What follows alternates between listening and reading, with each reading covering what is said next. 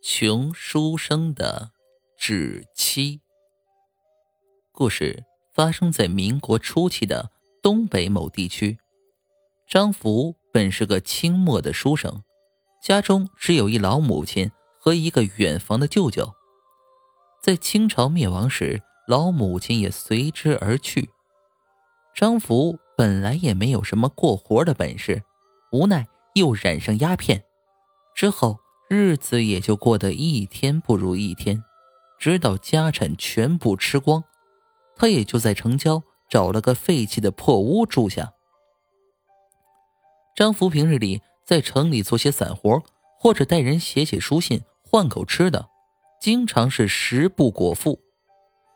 在破屋的不远处是一片坟场，每逢清明等重大忌日，张福也能随着亡魂改善一下伙食。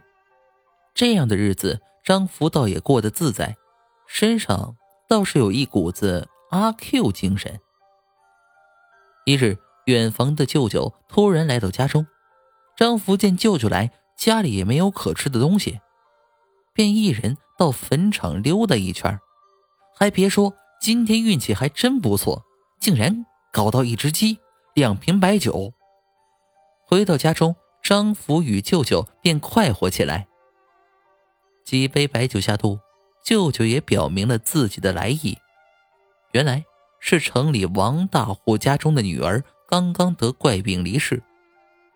王大户见女儿生前还没许配过人家，怕女儿在那边自己孤苦和受欺负，所以想寻得一未婚男子与女儿成亲。张福当时差点一口酒没呛背过去。这是让老子与一死人结婚！张福的头立马像钟摆一样摇着。可是他舅舅却说道：“你一个人，上无老下无小的，怎么害怕遭报应不成啊？况且人家还答应之后冥婚之后给二十块大洋，再帮你讨一房媳妇儿。你这个熊样的，没有这次机会，你还能娶到媳妇儿吗？啊？”张福低头不语，闷闷的喝着酒。几日之后，张福来到王大户家，与小姐的替身纸人拜堂成亲。拜堂之后，张福并没有回家，而是去了翠花楼潇洒一下，以宣泄心中的疾苦。第二日，张福便往家中赶去。刚进院子中，屋里就传来。相公，请问是你回来了吗？张福一头雾水，只是解开门帘的那一刻，彻底坐在地上。因为，那个说话的女子，正是与他昨日拜堂的那个纸人。张福刚要夺门而逃，只听见身后叫道：“相公，你不必害怕，我无心害你，而是来报答你。”昨日你我已经拜堂成亲，今日我特意附在纸人上来报恩，愿与你做一日夫妻。张福听到此处，即刻停下了脚步。